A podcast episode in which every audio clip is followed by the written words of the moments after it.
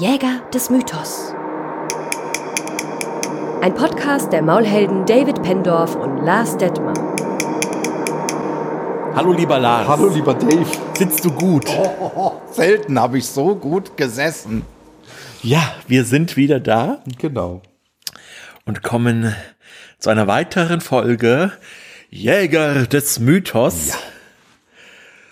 Heute wieder in einem hallenden Raum, der hoffentlich nicht ganz so sehr halt, weil überall Teppiche jetzt heute liegen. Vielleicht verraten wir irgendwann mal, wo wir sind. Ja. Aber vielleicht auch nicht. Vielleicht auch nicht. Ist auf jeden Fall ja. sehr gemütlich hier gerade, wo wir sind.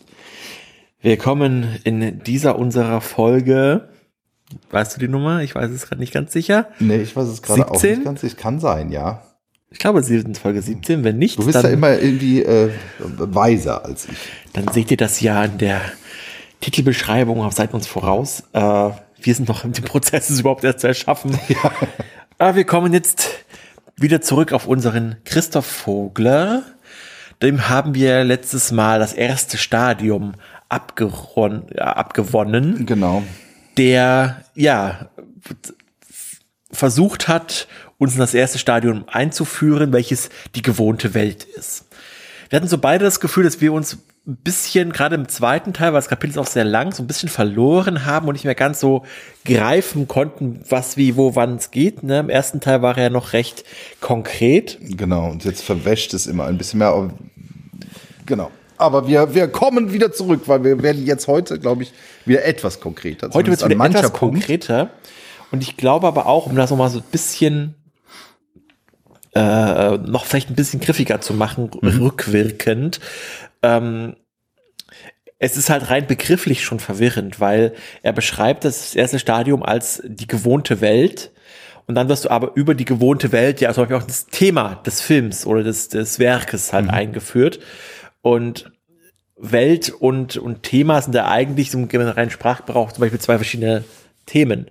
Aber im Kontext des Worldbuildings oder des, des Geschichtenerzählens, des Storytellings, wollte ich eher sagen, ähm, ist halt das ein Aspekt, der im Rahmen des Zeigens der gewohnten Welt halt mit aufkommt. Und so äh, ja quasi irgendwie damit reinspielt, auch wenn das natürlich erstmal zwei unterschiedliche Sachen sind. Genau. Hatte ich so ein bisschen Feedback bekommen, deswegen wollte ich das nochmal aufgreifen. So, Lars. Ja. Worum geht's denn aber heute? Jetzt, jetzt ähm, äh, kommen wir ins zweite Stadium. Das zweite Stadium. Genau, den Ruf des Abenteuers. Der jetzt Ruf geht's also Abenteuers. los. Jetzt, äh, jetzt geht's also geht's risch ab. Jetzt geht's risch. also wir waren in der gewohnten Welt und jetzt kommt etwas, wer, ein Umstand, eine Person, ein Mensch, ein Wesen, ein Ereignis. Ding, ein Ereignis kommt und äh, drängt unseren Helden mehr oder weniger freiwillig, das werden wir im Laufe dieses Kapitels äh, erörtern, dazu den Schritt ins Abenteuer zu gehen. Genau. genau, denn die gewohnte Welt ist zwar je nach Geschichte vielleicht eine statische, mhm. aber oder, oder wenn es halt eine, eine, statische Geschichte ist, dann muss halt der Held diese Welt verlassen. Genau. Oder sie wird bedroht. Ich finde diesen, finde dieses Bild, was Herr Vogler da beschreibt, der Same der Veränderung und Entwicklung ist bereits in die Erde gelegt und bedarf jeglich ein wenig zusätzlicher Energie, ihn auch zum Keimen zu bringen. Richtig. Genau. Also wir haben ja im letzten Kapitel auch schon erfahren, dass es äh, durchaus ähm, Helden gibt, die äh, also wo, wo quasi in der in der Anlage der Geschichte schon klar ist, um was es geht. Also das Thema ist gesetzt Ne? Und äh, jetzt ist dieser Keim in der Erde, den wir in der gewohnten Welt eingepflanzt haben. Und unser Held muss jetzt nur noch quasi den letzten Schubser bekommen. Genau. Ja, im Prinzip macht Herr Vogler eine Typologie auf, wie ein solcher Schubser denn aussehen kann. Und das genau. spielen wir jetzt natürlich Stück für Stück, Stück, Stück durch. durch. Ähm, er bezeichnet das immer als das Ruf des Abenteuers. Es gibt aber auch andere Begriffe dafür, zum Beispiel Initialmoment oder katalytisches Moment oder Auslöser. Mhm. Aber ohne jetzt äh, in eine literaturwissenschaftliche Ausdifferenzierung gehen zu wollen, meinen wir, wenn wir diese Begriffe verwenden, nicht immer das Gleiche. Mhm, Würde ich genau. jetzt mal ganz hemdsärmlich behaupten, wie wir drauf sind. Ja, wie denn, äh, erfolgt denn der Ruf des Abenteuers? Er hat in seiner Vorgeschichte, wo er so, also seinem, seinem ja, Vorspann zu diesem Kapitel, kann man ja fast sagen, Genau.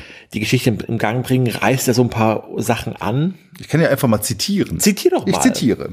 Also, ich fange mal ganz oben an, genau. Die Theorien über, die, über das Verfassen von Drehbüchern kennen für die Aufforderung zum Abenteuer, das hat Dave gerade schon gesagt, die unterschiedlichsten Bezeichnungen, Initialmoment, katalytischer Moment oder Auslöser. Alle Theorien aber stellen fest, dass es eines bestimmten Ereignisses bedarf, um die Geschichte in Gang zu bringen, sobald die wichtigsten Figuren erst einmal vorgestellt sind. Der Ruf zum Abenteuer kann in Form einer Nachricht oder in Gestalt eines Boten ergehen. Es kann sich um ein Ereignis, zum Beispiel eine Kriegserklärung handeln oder ein Telegramm ist zu entnehmen, dass die Verbrecher soeben aus dem Gefängnis entlassen wurden, um äh, im Mittagszug die Stadt zu erreichen, um da, sich dann am Sheriff zu rächen, der, sich ein, der sie einst verhaftet hatte. Wenn in der Geschichte Gerichtsverfahren oder Prozesse eine Rolle spielen, kann die Aufforderung zum Abenteuer auch in Form einer Verfügung oder Vorladung eines Haftbefehls ergehen.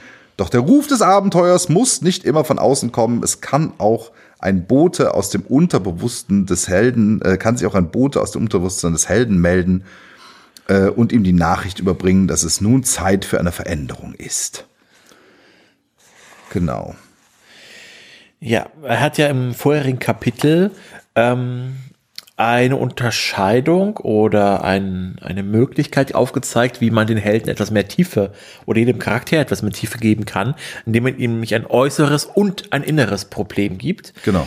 Ich finde, das spielt darauf so ein bisschen an oder kann man da sehr gut dran andocken. Ja, wenn, wenn eine Kriegserklärung kommt oder was ihr sonst für Beispiele hier gerade genannt habt, das sind es ja äußere Umstände, das Dorf ist bedroht, ähm, ein UFO stürzt ab oder was auch immer.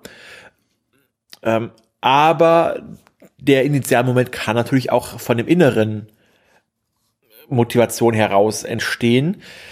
Ich würde aber tatsächlich sagen, da wir in der Regel, gerade im Mainstream, es inzwischen mit Geschichten zu tun hat, wo man eigentlich immer über zwei Formen der Motivation, nämlich dieser inneren und der äußeren Motivation verfügt, ähm, ist es in der Regel eigentlich meist der, das Äußere, oder? Das den Helden an tatsächlich als In- Initialmoment, als Ruf des Abenteuers ergeht. Na, er hat zwar diesen, diesen inneren Drang, diesen inneren Wunsch nach Veränderung, aber er steckt ja irgendwie fest und dann hoppala, Hoppala, stürzt genau, das UFO ab Dinge, oder, genau. oder man äh, bekommt auf einmal, wird auf einmal von einer Spinne gebissen und das ist so dann, oh, how convenient, ähm, äh, betrifft sich das ganz gut, dass diese äußeren Umstände eben ein Handeln ermöglichen, was eben auch dem Helden zur Bewältigung seines inneren Problems hilft. So, ein Beispiel, wo es ein bisschen anders ist, wenn mir gerade einfällt, ist so der Dune-Film. Den ich immer noch nicht gesehen habe. Er ist schon so oft, hast du ihn zitiert und ich denke mir immer, du musst ihn sehen. Nicht. Oder halt auch das Buch, die Geschichte. Die Hauptfigur äh, hat da ja auch Visionen, was Vogler ja auch so als die eine der wenigen konkreten Äußerungen, wie denn dieser innere Her, wenn es denn ein innerer herrollt in der Figur des äh, des Helden quasi in sich trägt, sich äußert, es halt dann in Form von Träumen, in Form von Visionen, in Form von halluzinatorischen Eingebungen, also ja, wo man auf einmal, oh ja, eigentlich wünsche ich mir dies oder das zu erleben oder ich träume ja, immer von diesen ja. Bergen oder halt in, in dem Dune-Film träumt er halt immer von diesem, dieser Wüste, diesem Wüstenplaneten äh, und, und halt natürlich von einer Frau mit merkwürdigen blauen Augen, ähm, die er nicht kennt und dann aber halt im Laufe der Geschichte natürlich auf sie trifft und dann natürlich dann sieht, oh ja, das ist mein Weg, hier muss ich, soll ich sein und das ist meine Zukunft, mein Schicksal. Ähm, aber trotzdem sind es auch im Dune ja äußere Umstände, die dazu führen, dass er Sozusagen, nach so, Eratis Wenn kommt. ich mich äh, recht ersinne, gibt es da ja auch eine ganze Menge äh, ja, Ränkelschmiederei und so. Und ähm, Genau, also Genau, das- jetzt hilft ihm wahrscheinlich. Was Also zu dieser- spoilern, ist er ja da quasi der Sohn eines Herrscherhauses und dieses Herrscherhaus bekommt den Oberbefehl, jetzt quasi die Leitung über Eratis, also diese, diesen Wüstenplaneten oder Dune äh, zu übernehmen. Mhm. Genau, und so ist es das Äußere. Papa muss jetzt umziehen, weil Jobs so Und sagt. ist sowieso gerade Sohn muss günstig, dass er mitkommen. sich eh so eine Vision erträumt. Ja. Wahrscheinlich, ne, dass er sagt, ach, jetzt habe ich sowieso den inneren Drang, auf die Suche zu gehen nach dieser geheimnisvollen Frau und äh, trifft sich vielleicht gerade ganz gut. Wobei, also der Umstand, dass sie auf den Planetenwechsel nicht unbedingt als der Ruf zum Abenteuer gesehen werden kann, weil es eigentlich nicht das Abenteuer für ihn bewirkt, sondern erst als dann der Angriff auf auf äh, den Vater und das Haus und die Attentate so passieren. Das Ist das dann das Ende des Films? Das ist tatsächlich das Ende des Okay, Films ja, dann. das ist- ja, und eigentlich ist es immer noch so eigentlich das Ende des Prologes des, okay. der Bücher. Ja. So, dann, dann ist eigentlich so, dass du denkst, okay, und jetzt geht's los. Jetzt, jetzt ist der Ruf des Abenteuers eigentlich erst erfolgt. Ich finde das immer spannend bei so Filmen. Ähm, also ich habe das Buch nicht gelesen, äh, aber ich habe super viel schon über den Film gehört und bin mega gespannt. Ich habe vor Urzeiten die David Lynch-Fassung mal gesehen, von daher bin ich nicht ganz raus. Ähm, aber das wollte ich gar nicht sagen, sondern aber wenn, wenn es so eine ri- riesen Exposition gibt, so einen riesen, so einen riesen äh, äh, Fokus auf die Entwicklung der Figuren, wenn es dann richtig losgeht, dann muss dieses richtig los ja auch standhalten mit dieser, mit diesem fast drei Stunden Aufbau. Weißt du, was ich meine? Und oft ist es dann, also wie erzählt man denn eine Action, die so epochal ist, dass sie äh, so einem so einem liebevollen Aufbau standhält? Also, weil Action ist ja nur mehr Action, also Krieg ist Krieg. Ja, Also, ähm, da bietet tatsächlich die Dune-Geschichte Potenzial. Mhm.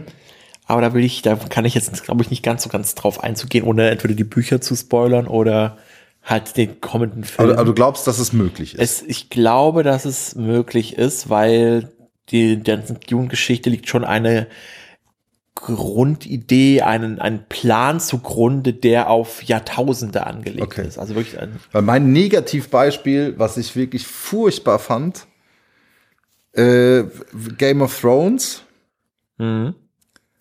Da fand ich, hat sich alles auf diese letzte Staffel, ne, es so wie das, da so ein Riesending geht auf diese letzte Staffel zu und dann hieß es jede Folge Spielfilmlänge und wir haben da gesessen und sahen, hä, erste Folge, ich glaube 70 Minuten und danach wurde es immer kürzer. Ich so, hä, was ist denn hier los?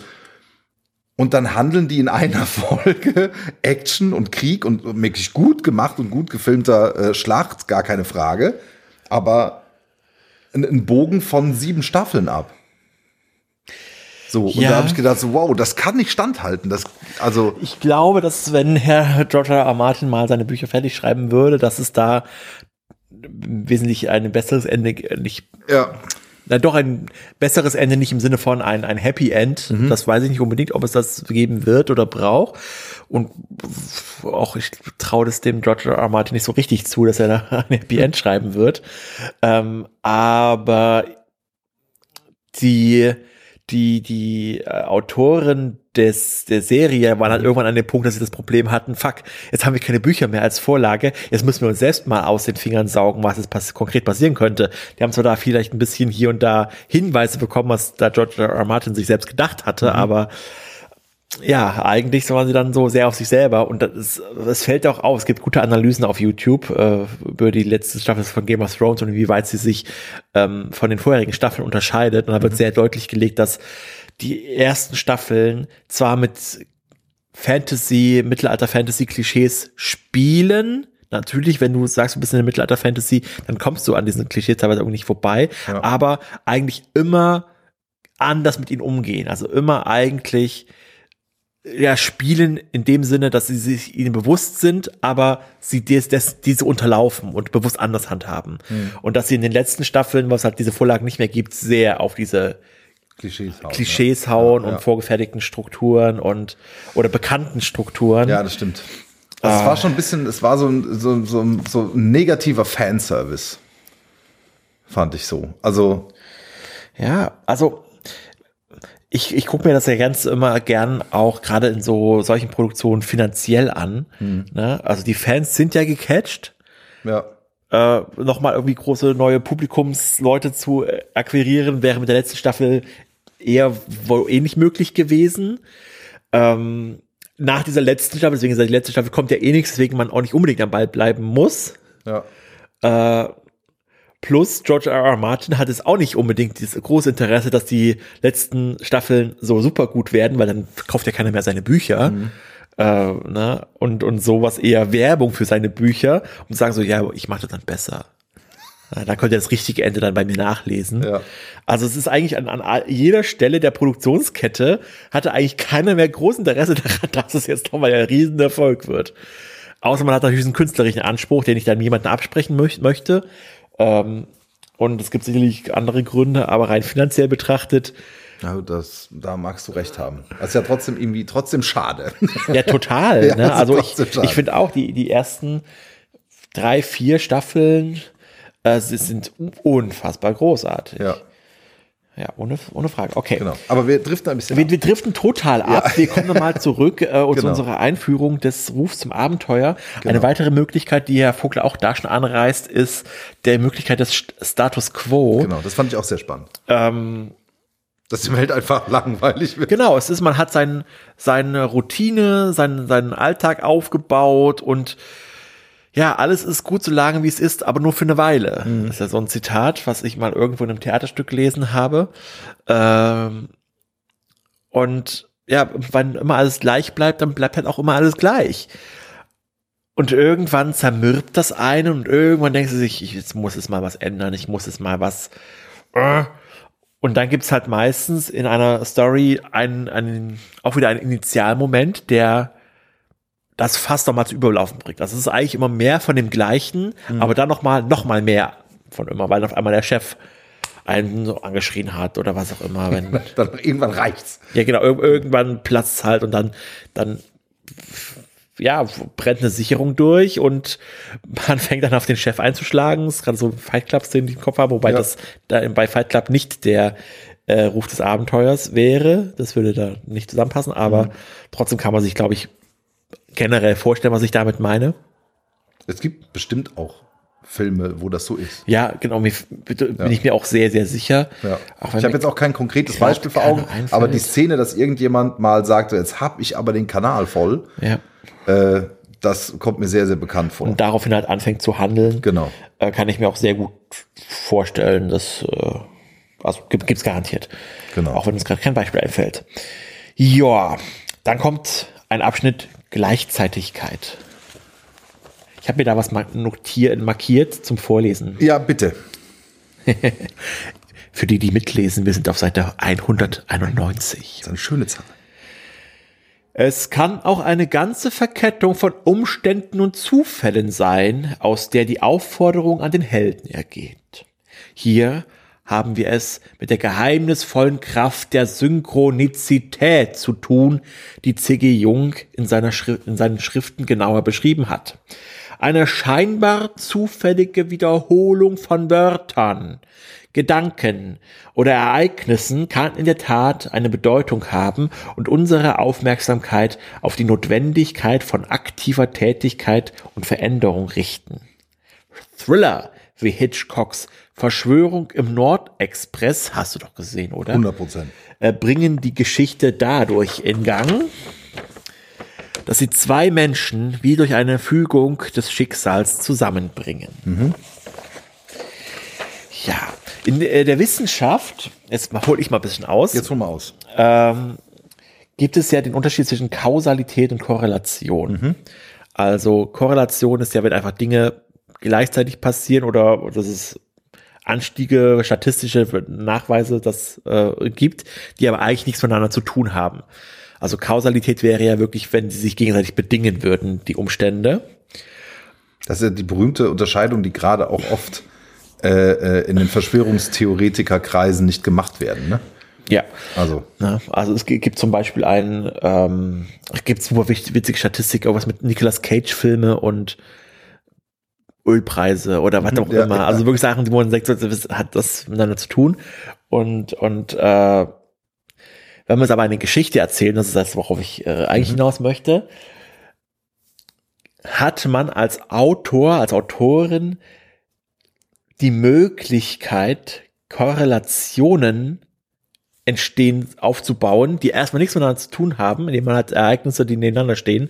Aber weil ich weiß, dass sie zusammenlaufen werden, weil ich das so geplant habe in meiner Geschichte, äh, kann ich sie als scheinbar kausal erscheinen lassen.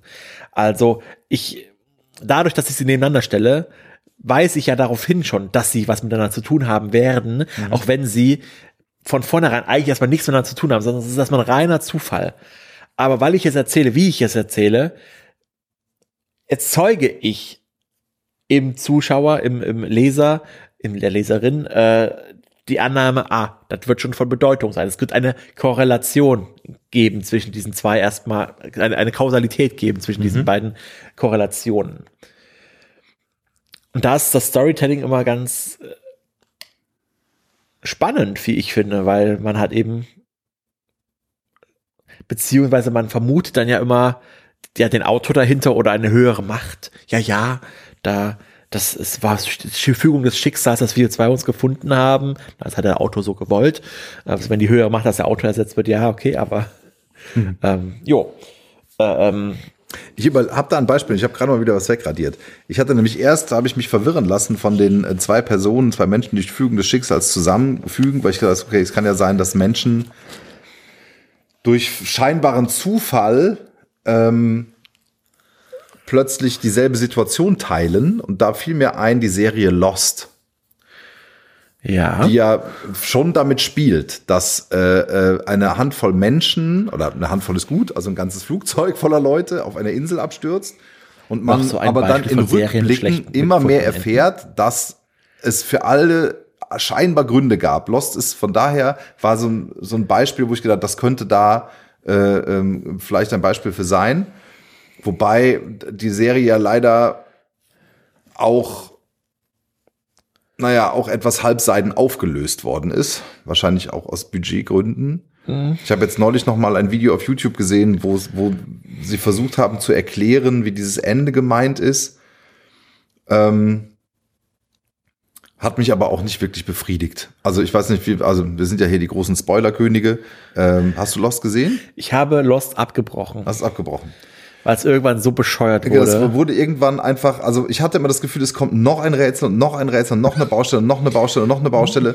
Und es war nicht mehr möglich, fand ich, das alles aufzudröseln. Ja. Und am Ende der Serie ist es so, dass sie sich in einer Kirche alle wieder treffen. Also Figuren, die am Anfang der, der mhm. ersten Staffel gestorben sind, bis zu denen, die überlebt haben.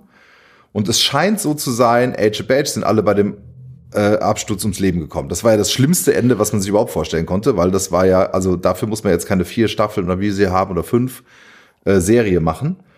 Und ähm, in diesem YouTube-Video wird erklärt oder wird versucht zu erklären, dass das schon ein Zusammentreffen ist, aber alle ja zu unterschiedlichen Punkten gestorben sind und eventuell ein Teil dieser Leute irgendwie viel später im Alter gestorben sind und jetzt äh, quasi dazukommen zu diesem, zu diesem Treffen, erklärt aber immer noch nicht, was haben diese, diese Zahlen, also lässt immer noch super viel offen. ähm, von daher fand ich es ein bisschen schade, aber diese Gleichzeitigkeit, das heißt also Personen, die mhm. scheinbar zufällig in dieses Flugzeug steigen, jeder aus verschiedenen Gründen, äh, die dann aber einmal das Schicksal des Absturzes teilen und dann aber immer wieder auch ähm, diese Zahlen zum Beispiel haben ja viele, nicht alle, aber vielen begegnen diesen Zahlen immer wieder.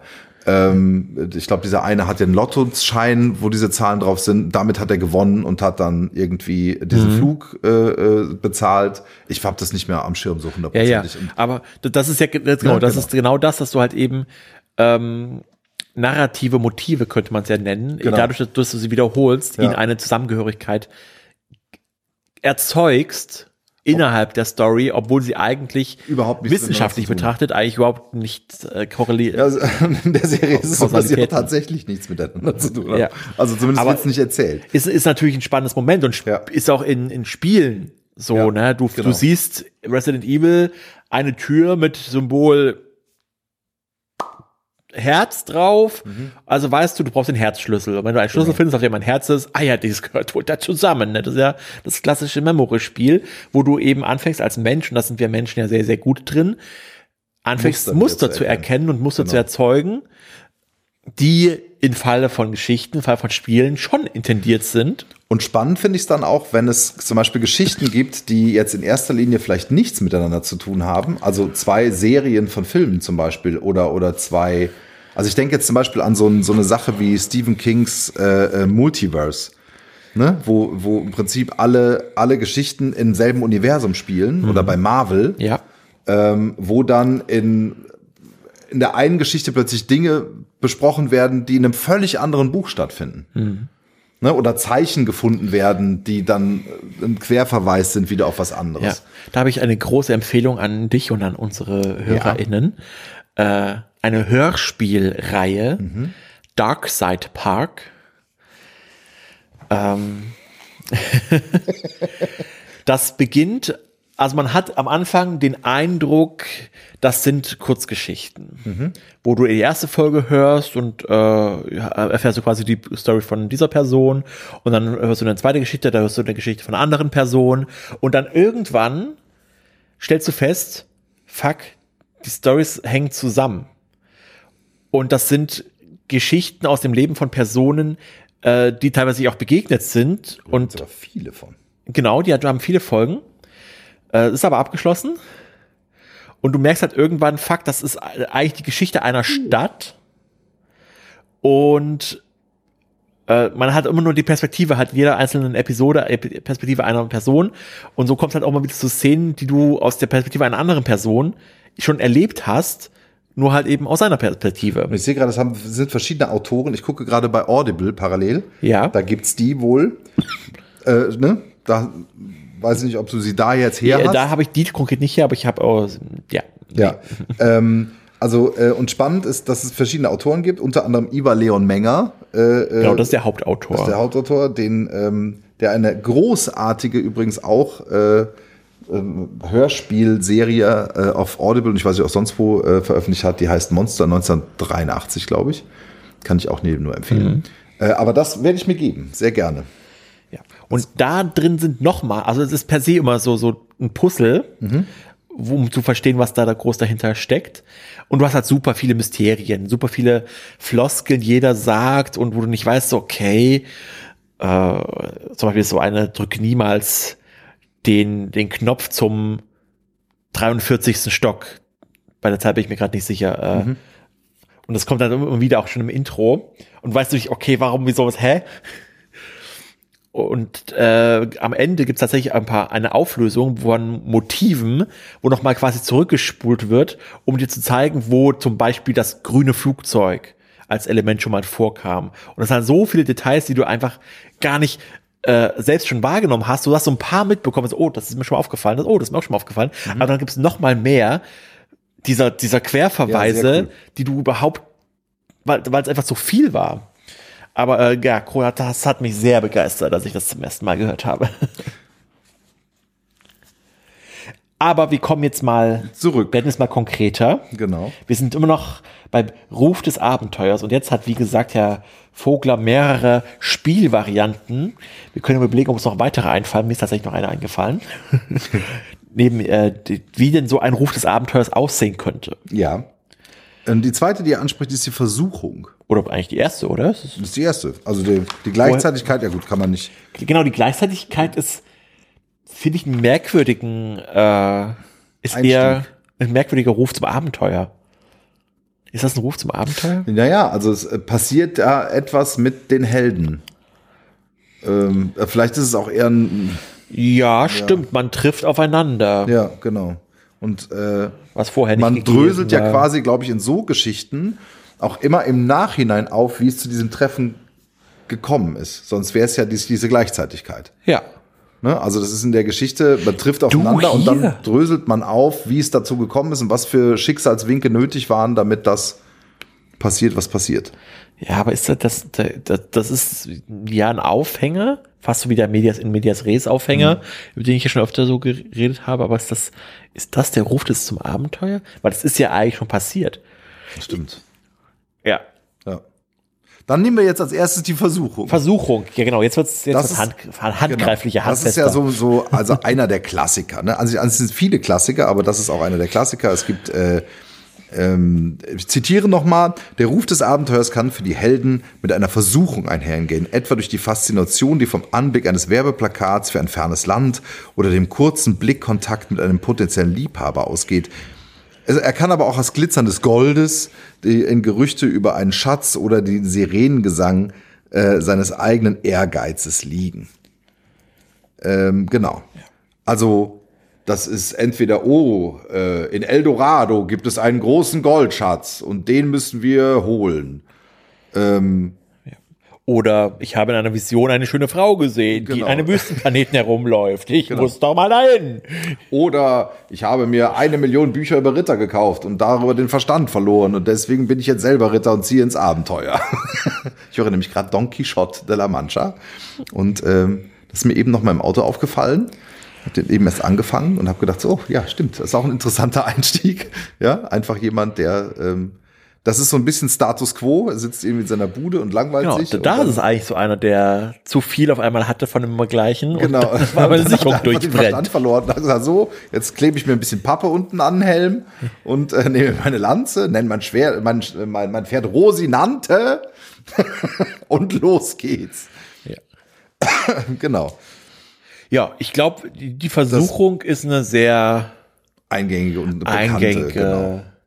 Ja, ich ich habe auch immer irgendwie dieses Bild, wenn ich äh, vor Augen, wenn das irgendwie man aus dem Zug steigt und gerade steigt eine andere Person ein und die Augenblicke treffen sich und man entscheidet sich, ich steig wieder den Zug und auf einmal bin ich wo ganz, wo ganz anders und ähm, also ich verhalte mich auf einmal aufgrund dieser Versuchung anders, als ich es ursprünglich vorhatte. Und das ist ja eigentlich genau der Ruf zum Abenteuer. Ich mache auf einmal was anderes als das, was ich bisher getan habe.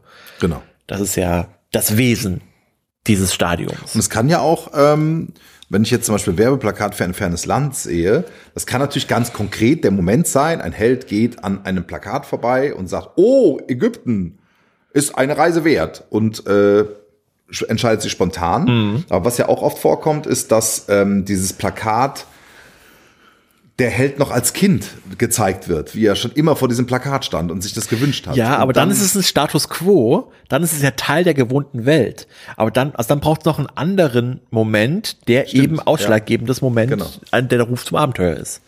Ja, das ist nämlich dann der innere Wunsch. Genau. Der, der steigt dadurch und dann gibt's Ja. irgendwann eine Initial Initialzündung, wollte ich sagen. Schwieriges Wort. Genau. Ja, ist, glaube ich, äh, Aber soweit gut nachvollziehbar. Genau. Als nächstes kommt der liebe Herold mal endlich wieder ins Spiel. Der Bote nämlich es des kommt Wandels. ein Bote des Wandels. Ta-ta-ta-ta. Ja, letztendlich ist das die Kriegserklärung oder was auch immer. Ne, jemand kommt von irgendwo her und sagt, hier, guck mal, alles doof, wir brauchen deine Hilfe. Genau. Oder lauf weg oder was auch immer. Genau, jetzt kann der äh, Herold auch zugleich der Mentor sein. Das hatten wir in unserer Folge äh, über den Mentor beziehungsweise den Herold auch schon eingängig besprochen. Ähm, genau. Ja. Kann der Bösewicht sein, kann alles Mögliche sein. Ja, die, die spannende Unterscheidung, die äh, innerhalb dieses Kurzkapitels, Unterabschnitts ähm, Vogler trifft, ist, dass er sagt, dass der Haupt, die Hauptaufgabe des Helden ist, zu deuten, wie denn dieser Ruf zum Abenteuer durch den Herold zu deuten ist. Kann ich dem Herold vertrauen oder kann ich ihm nicht vertrauen? Wenn ich eine herzliche Einladung auf ein Schloss des Grafen so und so bekomme, wo denn festlich diniert werden soll, und wo es dann zufällig zu einem Mord kommt, dann ist der Brief oder halt dann letztendlich irgendwie der, der Graf, der einen gerufen hat, der Herold oder hat ist der Brief halt in Herold-Funktion aufgetreten und so vertrauenswürdig dieser Brief im ersten Moment schien, weiß man als Zuschauer aber schon, weil man einfach diese Form von Geschichten kennt, ah, ah, ah, diesem Typ da ist nicht zu trauen, wieso lädt er den auf einmal ein? Ähm, und so ist es halt eine Aufgabe des Helden im Laufe der Geschichte, im Verlauf, herauszufinden, ist die Person, die mich gerufen hat, oder ist dieser Auftrag, den ich bekommen habe, tatsächlich der, den ich tun sollte? Also kann ich dem Herold vertrauen oder kann ich ihm nicht vertrauen? Weil andersrum als dieser Graf kann es ja auch genauso sein, dass äh, ich auf eine Herold-Figur, auf den ich als Feind sehe, äh, treffe und dem ich versuche nachzureiten und äh, nie zur Strecke zu bringen. Und auf dieser Reise lerne ich ihn aber auf einmal kennen und äh, finde seine Mission heraus und bin aber immer der Freund, werde zum Freund von diesem, er wird zu meinem Mentor und ich übernehme seine Aufgabe. Ich überlege gerade, ähm, wenn wir mal Bram Stokers Dracula nehmen, da geht ja ein Brief an den ähm, diesen Immobilienmakler Jonathan Harker. Der wird beim Grafen Dracula eingeladen und wir als Zuschauer wissen natürlich, Dracula, oh, oh, oh der böse Vampir. Wobei ich weiß nicht, ob die ersten Leser von Bram Stoker das schon wussten. Das ist mir nicht ganz, aber es ist so eine bekannte Geschichte, dass es auch, glaube ich, nicht Aus heutiger Sicht definitiv, ja. Genau, und ähm, aber hat Harker diese, diese, diese Position überhaupt, dass er sich überlegt die ganze Zeit, kann ich dem trauen oder nicht? Da wahrscheinlich schon. Und da, am Ende geht es ja nur noch darum, wie komme ich da wieder raus.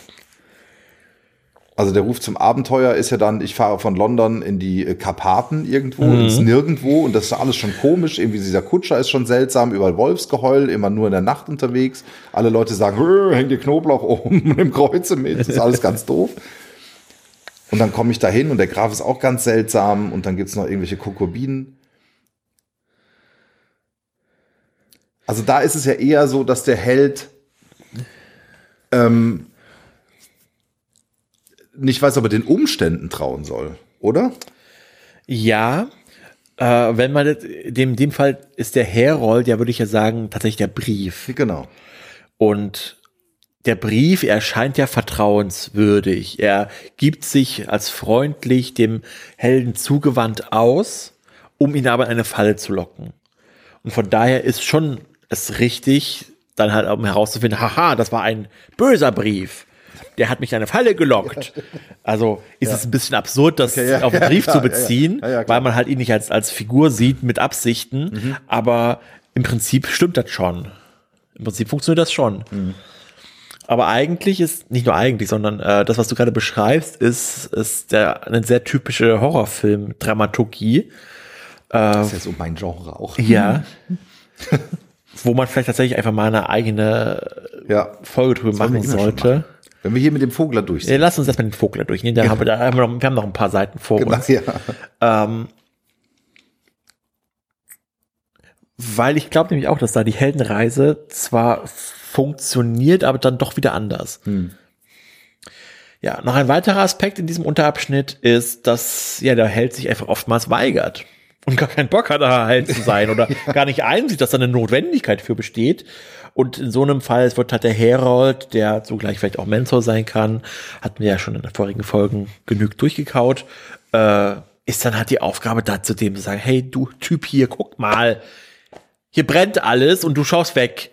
Genau. Es hier ist Handlungsbedarf, aber du siehst es nicht ein. Und so hat der Herold eben diese Aufgabe, den Helden zu überzeugen, dass doch Handlungsnot eine Handlung notwendig ist. Oder ihn einfach hart zu schubsen.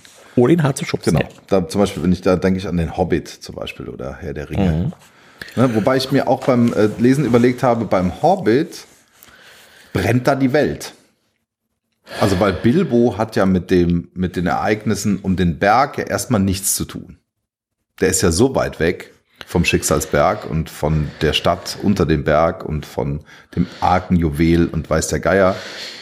Naja, es brennt nicht unbedingt die Welt, aber es ist für die Zwerge, für die Zwerge ist es notwendig, absolut. den Typ mitzunehmen. Absolut, genau. Und er ist ja auch so, dass er erstmal, stimmt, jetzt fällt mir gerade ein, er sagt ja erstmal ab.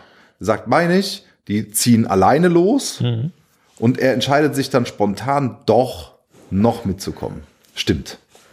Es gibt diese Weigerung. Und dann gibt es einen internen, also in ihm selbst einen Prozess, der dafür sorgt, dass er dann doch mit ins Abenteuer geht, weil er zu neugierig ist. Da wären wir dann fast schon wieder bei der Versuchung. Spielt da definitiv mit rein. Ja. Ne? Also da. Genau, da hat nämlich das Schubsen des Herolds nichts gebracht erstmal. Ja. Genau. Okay, wir kommen eine weitere Spielform genau. des Rufs des Abenteuers. Das ist die Ausspähung. Lars, weißt du noch, was das ist? Ja, die Ausspähung ähm, ja, im Prinzip äh, passiert bei der Ausspähung folgendes, äh, irgendein ein, ein, eine böse Macht oder ja, der böse Agent oder wie auch immer schon mal auftaucht oder seine Häscher Und die gucken, wo wohnt denn hier der Held und äh, wie sieht das Land aus? Wir gucken einfach schon mal und die, ne, und dann werden die wahrgenommen und so, oh, da kommen plötzlich Leute, die äh, irgendwie hier nicht so gut äh, gesinnt sind und schauen sich hier bei uns um. Vielleicht sollte da mal jemand, unser Held, mal beigucken und präventiv tätig werden. Und äh, genau. Ich bin mir auch unsicher, inwieweit, es gibt sicherlich äh, Geschichten, wo das so funktioniert, aber äh, ob die Ausspähung immer auch als das Ruf des Abenteuers fungiert. Weil das erste, was mir eingefallen ist, ist äh, Tanz der Teufel, The Evil Dead, wo man ja diese körperlose, böse Macht hat, die dort in dieser Hütte im Wald vorherrscht. Und da gibt es ja Kamerafahrten, die einem suggerieren, ich bin gerade aus Perspektive des dieses Monsters, Wesens, genau. dieser Energie unterwegs ähm, und, und kriege halt auf diese Hütte zu oder sonst irgendwas und habe äh, als Zuschauer funktioniert das natürlich für mich als Ruf des Abenteuers, als okay, hier ist die Bedrohung, das erzählt mir definitiv, hier ist, stimmt irgendwas nicht, ohne dass mir irgendwas konkret gezeigt wird. Äh, aber aus Perspektive des Helden, er fährt ja nicht dorthin, um äh, diesem Nee, Wesen zu stimmt. begegnen. Was mir so einfiel, das waren aber eher, das war kein konkretes Filmbeispiel, sondern das war so. Ja, also so die Gestapo, die bei den Nachbarn klingelt.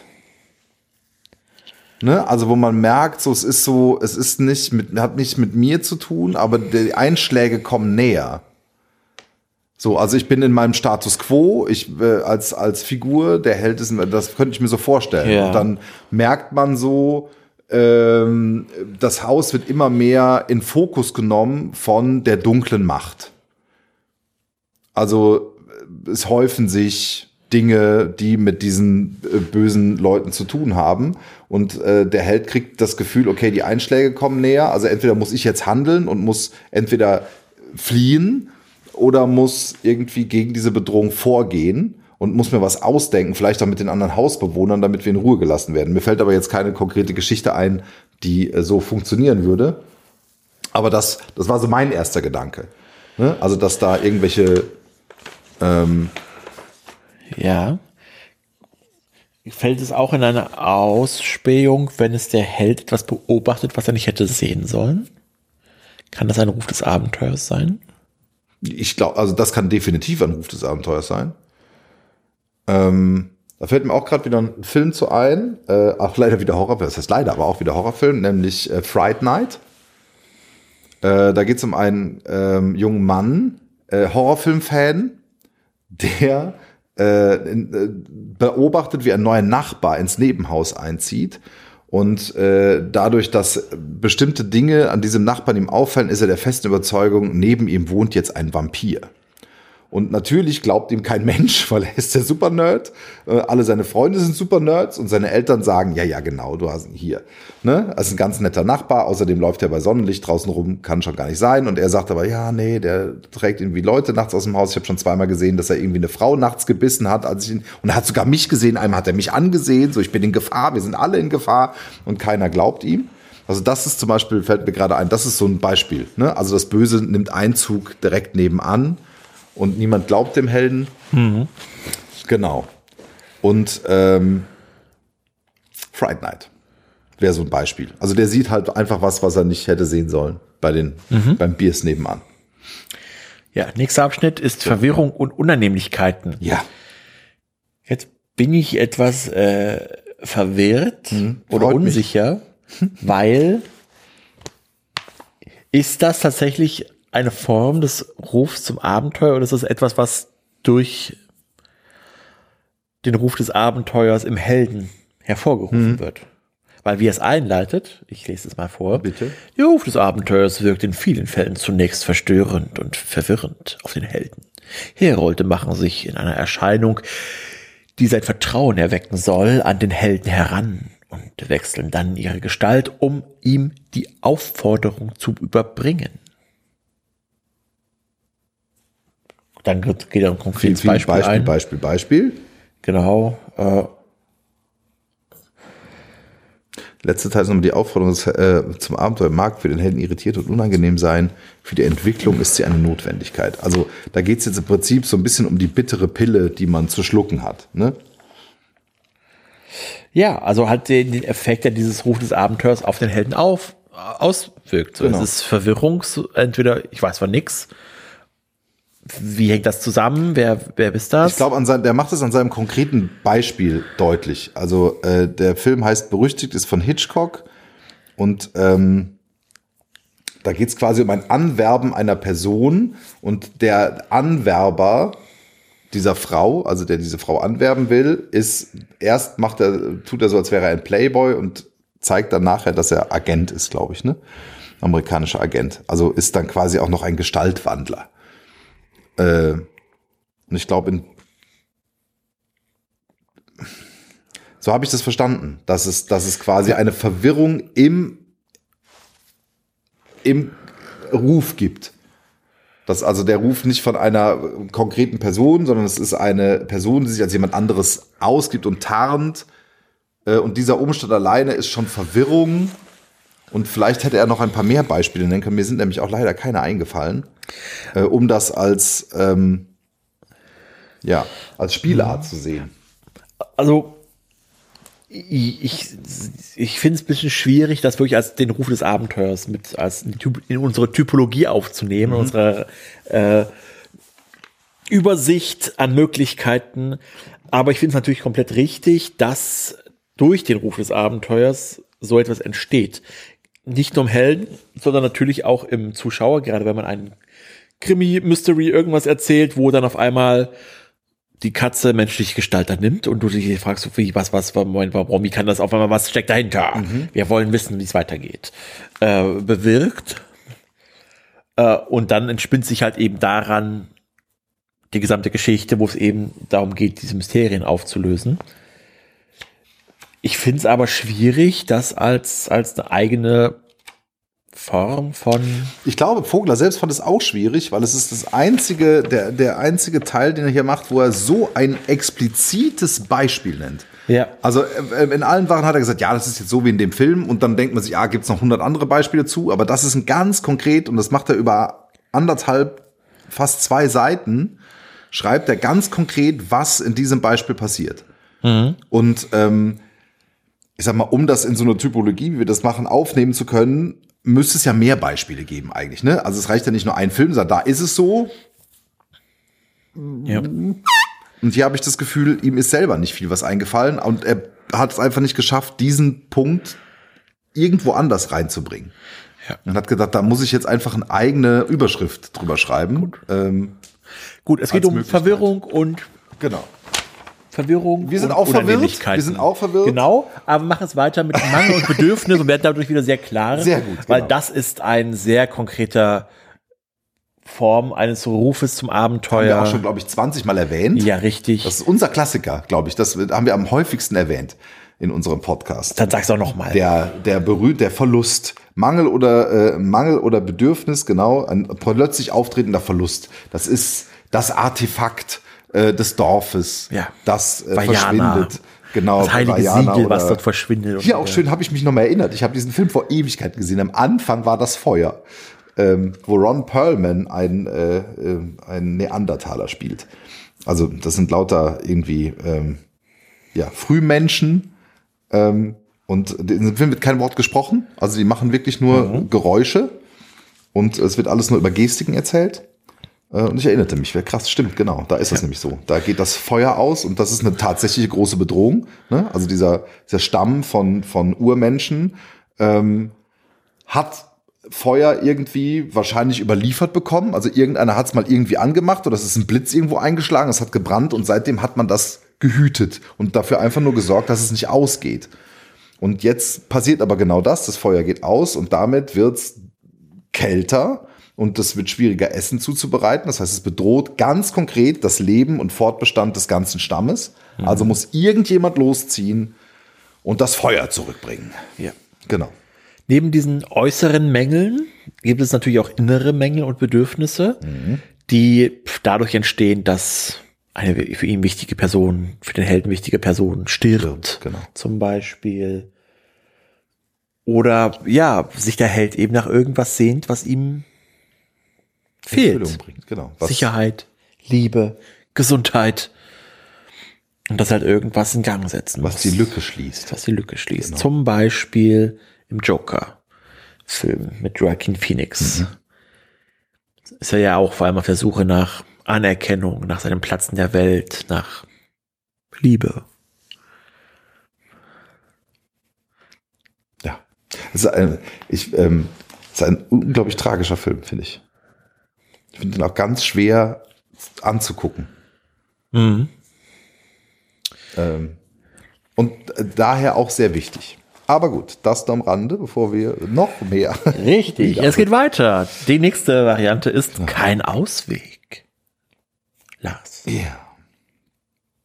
Ja, das ist, ähm, ich zitiere nochmal, in manchen Geschichten besteht der Ruf des Abenteuers darin, dass dem Helden keine andere Entscheidungsmöglichkeiten mehr bleiben. Seine Abwehrmechanismen versagen ihren Dienst, die Menschen in seiner Umgebung haben ihn satt oder er gerät in solche Bedrängnis, dass ihm am Ende gar nichts mehr übrig bleibt, als den Sprung ins Abenteuer zu wagen. Andere Helden haben noch nicht einmal, so, äh, also haben noch nicht mal so eine große Alternative, weil sie förmlich zum Abenteuer gezwungen werden. Sie erhalten einen Schlag auf den Kopf, kommen erst weit draußen auf hoher See wieder zu sich oder befinden sich bereits mitten im Abenteuer, ob sie wollen oder nicht. Genau. Da Also- zählt auch so ein bisschen dieses, äh, ich habe was beobachtet, was ich nicht hätte sehen sollen, finde ich mit rein. Einmal Ähm, Katastrophenfilme. ne? Katastrophenfilme, also, äh, ja. Titanic zum Beispiel, ne? das ist, äh, was willst du machen? Also bist jetzt halt nur mal auf dem Kahn mitten auf der See. Ähm, ähm,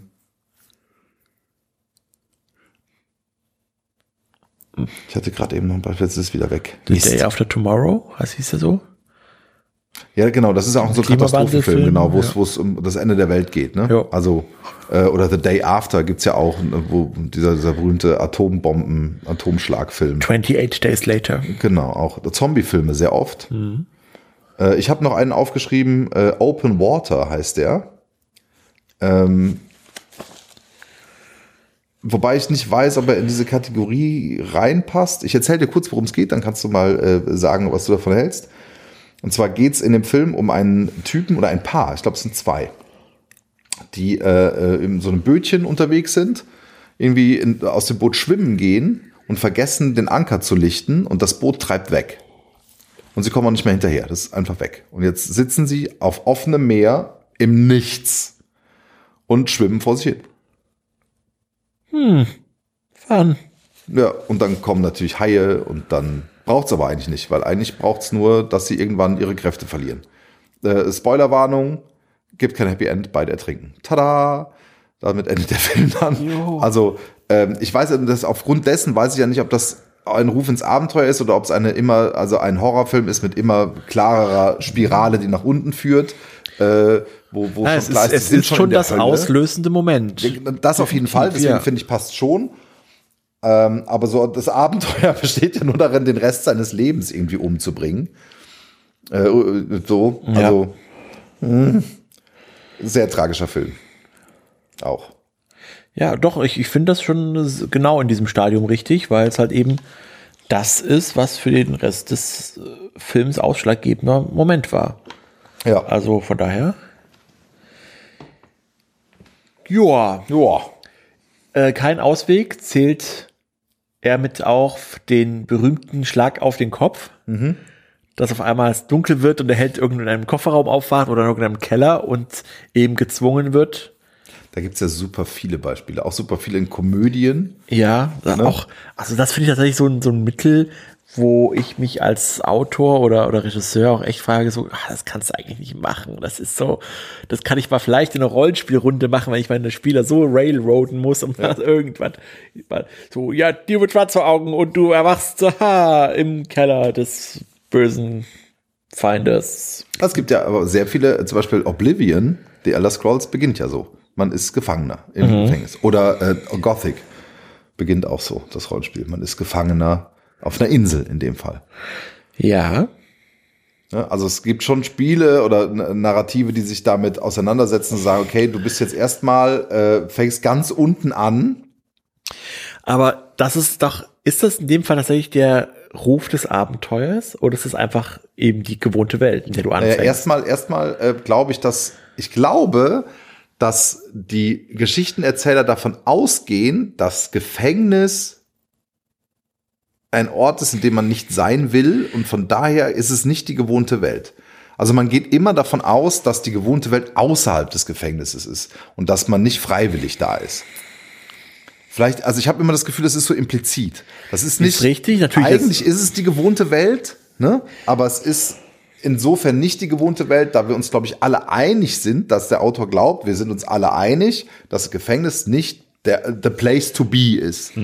Und dass man von daher ähm, logischerweise daraus flieht. Man könnte ja auch in dem Spiel sagen, ich, ist doch schön, ich habe Wasser, ich habe Brot, ich habe eine Schüssel, wo ich reinkacken kann, wunderbar, hier bleibe ich jetzt. Die Gefahren daraus, ich habe auf der Spiel äh, Außenseite gesehen, hier gibt's Drachen, nö, kein Bock drauf, ich bleib einfach hier sitzen. Und so spielt man 120 Stunden Oblivion in einer 2x2 Meter Gefängniszelle. Ja.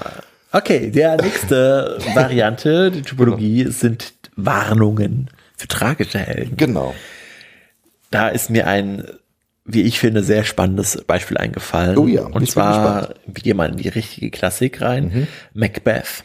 Ja, Unser Kriegsheld, der gerade von der Schlacht wiederkehrt, Macbeth, gefolgt von seinem Freund Benko, trefft auf dem Feld der Schlacht auf drei Hexen, drei merkwürdige Frauen, die ihm Prophezeiungen machen.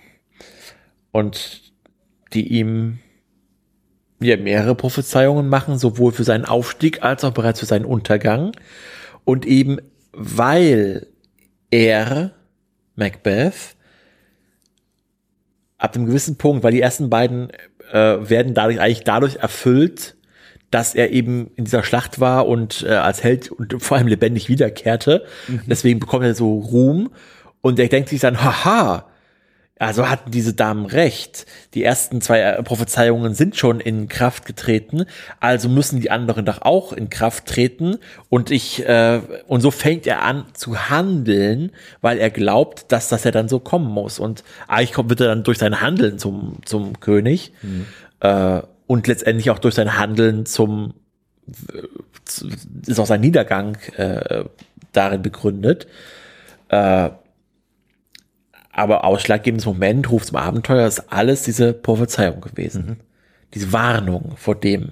Auch Ödipus ist ja so eine, ja, wir schicken den Sohn weg, weil uns prophezeit wurde, dass er irgendwann mal die Mutter vergewaltigen wird und den, den Vater totschlagen oder was auch immer. Und dadurch, dass sie ihn wegschicken, kommt er halt wieder, um sich an diesem fremden Volk zu rächen und es passiert halt genau das, was vorher gesagt wurde. Und hätten sie ihn bei sich behalten, wäre das nicht passiert. Wahrscheinlich. ja. Vogler betont, dass das eine äh, Spielvariante oft von tragischen Figuren ist. Wir sagen, das ist äh, Tragödie. aber auch eine Variante, die ich äh, zum Beispiel im Rollenspielkontext sehr, sehr gern mag. Äh, dass du Dinge prophezeist, sei es durch eine Tarotkartenlegung, die ja tatsächlich auch eher zufällig sein kann. Und dadurch, dass du weißt, was passieren soll anhand dieser zufälligen Legung, kannst du natürlich deine Geschichte daraufhin zuschreiben, hinzubauen. Und sie wird dadurch passieren, weil eben jeder in diese Richtung hin erzählt, weil es eben schon im Kopf drin sitzt. Ja, ich glaube auch, dass das sehr, sehr gut funktioniert. Also ähm, das gibt ja durchaus da auch Parallelen ins, ins reale Leben. Ne? Also wenn man jetzt Leuten ihren Tod voraussagt, äh, wird das Spuren hinterlassen. Also bei Leuten, die dafür empfänglicher sind. Es gibt ja Leute, die können das gut wegstecken. Ähm, aber ich glaube, dass das schon auch was mit einem macht. Ja, äh, das gleiche Element, gleiche Story-Narrativ, wo es genau andersrum fungiert, ist ja in Big Fish, wo ja auch die Hauptfigur als Kind von, von einer, von einer Hexe, indem er in ihr Auge schaut, erfährt, wie er sterben wird. Und das gibt ihm halt den Mut, dass er weiß, jede andere Situation werde ich überleben, weil ich weiß ja, wie ich sterben werde. Ja. Und das ist keine Situation davon. Und so entwickelt er halt so ein bisschen so ein naiven Mut und denkt so, jo, ist zwar gerade scheiße, aber es wird mich nicht umbringen, Ja. weil ich weiß, wie ich sterben werde. Und so ist es nicht passiert. Stimmt. Oh, ist das ewig her. Es- Ich habe den Film sehr, sehr oft gesehen. Ich ist einer meiner Lieblingsfilme. Damals, als Tim Burton noch gute Filme gemacht hat. Ja, Ja. nächste Kapitel. Die mehrfache Aufforderung zum Abenteuer. Ja, der Held, dieser faule Sau. Genau. Du gehst jetzt, du gehst jetzt wirklich. Los. Ja, der braucht einfach oftmals ein bisschen mehr Schubser als ähm, nur mal ein Hey, es geht los. Kommt auf die Story drauf an, aber oftmals ist es halt eben eine längere Prozedur, bis sich unser lieber Held aus seiner Dann, genau. gewohnten Welt herausbewegt und doch mal sein Abenteuer in Angriff nimmt.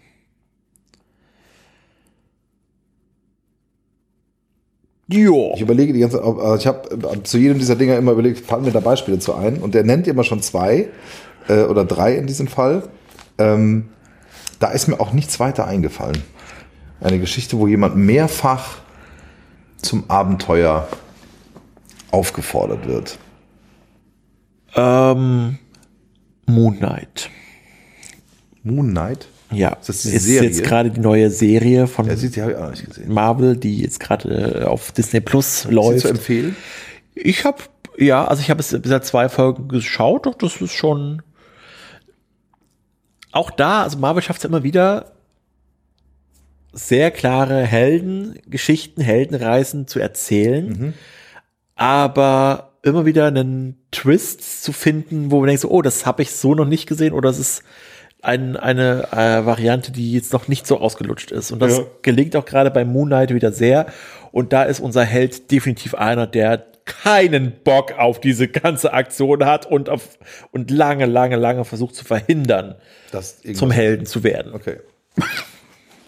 Ja, aber äh, definitiv eine Empfehlung von Okay. der Position von zwei Folgen gesehen aus. Ja, Ja, das war es im Prinzip auch schon war's so schon im wieder. Großen und Ganzen äh, des Kapitels. Jetzt kommt wieder seine Analyse vom Zauber von Ost. Die überspringen wir einfach mal wieder. Äh, und dann kommt ein kleines zusammenfassendes Kapitel, das eben dieser Ruf zum Abenteuer, und das ist immer ein spannender Aspekt, das ist letztendlich ja mein Auswahlprozess. Mhm. Ja, man, das gesamte Dorf stellt fest, ohoho, unser heiliges Siegel ist verschwunden. Genau. Und Du!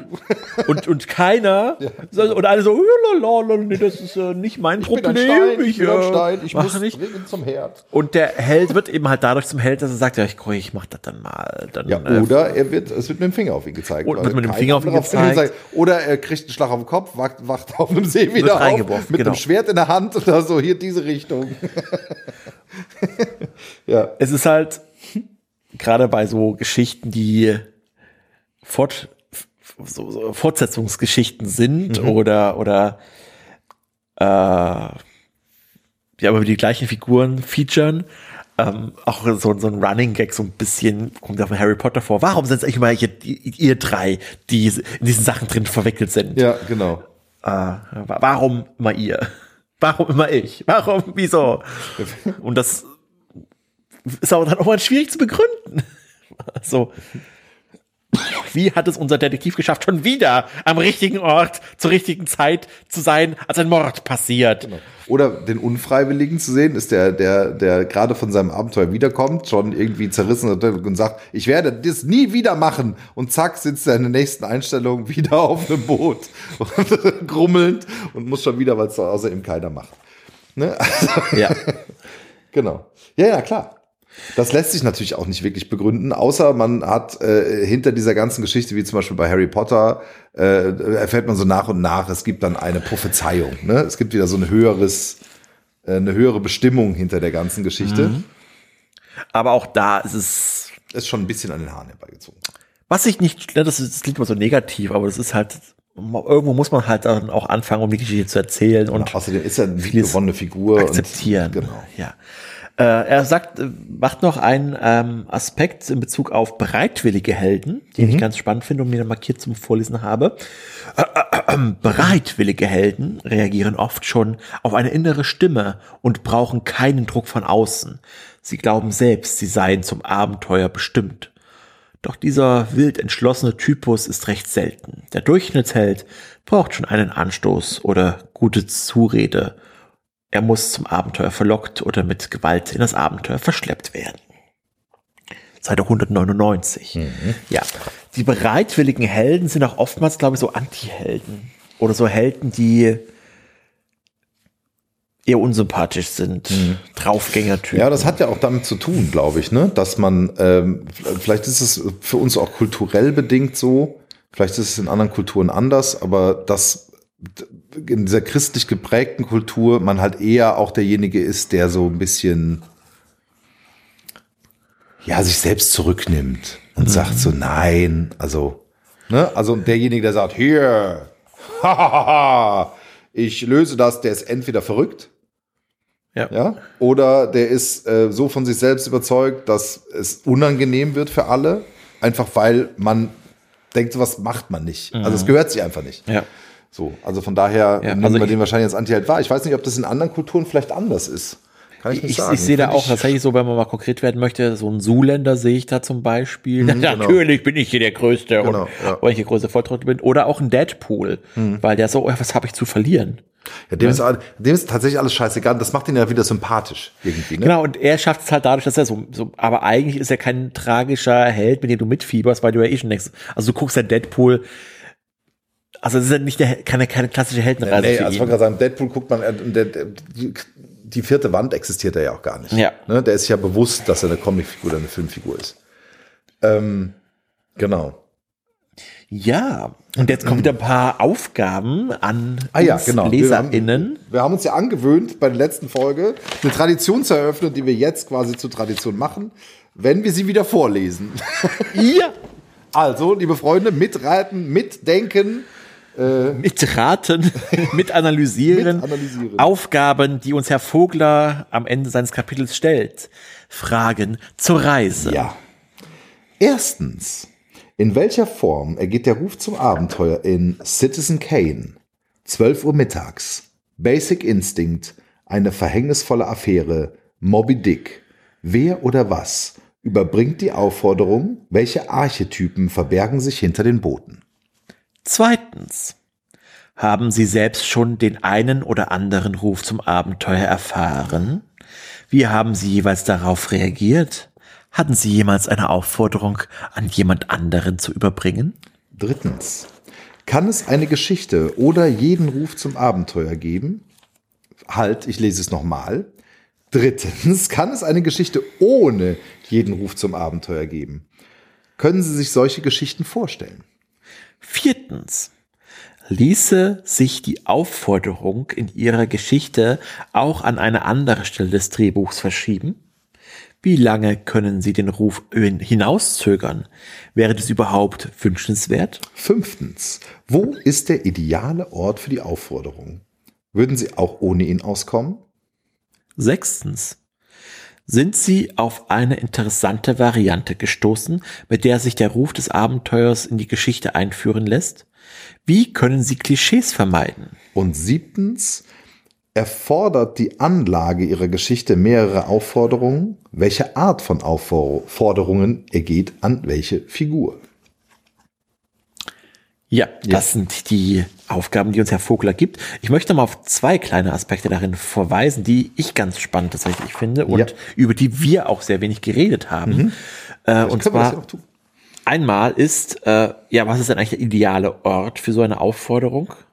Also was für ein Setting wähle ich? Als auch die Frage, ja, wie geht es eigentlich dem Herold, wenn er so eine Aufforderung übergibt? Das ist ja so eine Figur, na, gerade wenn man in das Boten sich denkt, der einfach den Brief übergibt, dann ist er ziemlich farblos. Aber wenn er sich auch noch bewusst ist, dass da er den Helden in seinen potenziellen Tod schickt, dann ist das auch unbedingt kein, kein unbedingtes Vergnügen. Also das finde ich zwei, zwei spannende Fragen, über die wir noch gar nicht so richtig geredet haben. Der Ort, der, mhm. also meistens findet dieser Ort ja, also klassischerweise in der gewohnten Welt statt. Ne? Also könnte man meinen. Ja. Ähm, spannend wäre ja zum Beispiel, wenn der Ruf zum Abenteuer erst quasi in der neuen Welt kommt. Also nehmen wir mal an, es gibt eine Reise und die ist erstmal, sofern das überhaupt möglich ist, abenteuerlos. Also, wenn ich jetzt im Urlaub nach Texel fahre, erwartet mich da vermutlich Urlaub und kein Abenteuer. Das heißt, ich fahre da ja hin, weil ich mich, ne, ist aber nicht mein gewohnter Ort, wenn ich da noch nie war. Und wenn da jetzt was passiert, dann ist der Ruf zum Abenteuer nicht die Reise, sondern dann ist quasi ja der neue Ort schon da. Also, weißt du, was ich meine? Ja, also ich glaube, man muss auch da ein bisschen konkret machen, wenn wir mal auf unseren der Dorfälteste zeigt auf dich äh, Moment sind, sind wir meistens an einem öffentlichen Ort. Das heißt, das gesamte Ort, genau. Dorf weiß auch bereits Bescheid, dass du das da tun sollst. Und es kommt da so ein sozialer Druck auf. Oder wenn ich von einer Spinne gebissen werde, dann fand das nicht bei mir zu Hause statt, sondern Genau. in einem Labor, welches ja schon Teil, so eine Grenzübergangspassage ist von einer ungewohnten Welt. Genau. Also je nach Geschichte kann man da nochmal genau drauf gucken. Aber vielleicht auch ein Thema für eine andere Folge. Aber Genau. das Also ich finde das, find eine das spannende eine, Frage. Eine spannende Idee.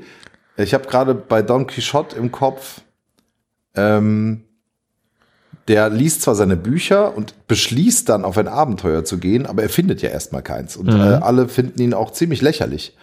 Also, aber keiner wagt es ihm irgendwie zu widersprechen.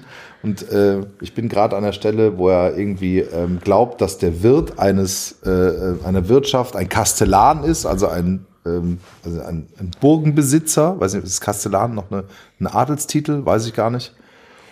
Und will sich von dem zum Ritter schlagen lassen und der gibt ihm einfach so eine Doofnasenaufgabe. Hier sind ein paar Waffen, was auch immer das ist. Pass auf die auf über Nacht. Und der legt die auf so einen Trog und dann äh, kommen äh, so ein paar Eselshirten vorbei, die ihre Tiere tränken wollen und äh, Don Quixote haut denen erstmal die Lanze auf den Kopf. Und äh, ja, ähm, da, da frage ich mich, ist, ist diese selbstgewählte Reise, ist das schon der Aufruf zur Reise, also für sich selbst, oder passiert das erst im Laufe der Reise, dass ihm immer wieder Dinge begegnen, die dann Abenteuer sind? Nein, der, der Ruf zur Reise, würde ich schon sagen, ist schon die Entscheidung, schon dass die ich jetzt das Entscheidung, machen ne? Ja, will. genau. Und dann wartet er ja quasi auf er, er, er, er sieht ja Abenteuer überall, auch wenn es eigentlich keine sind. Ja. So, gut. Ja, Dann würde ich sagen, sehen wir uns beim nächsten Mal. wenn es heißt,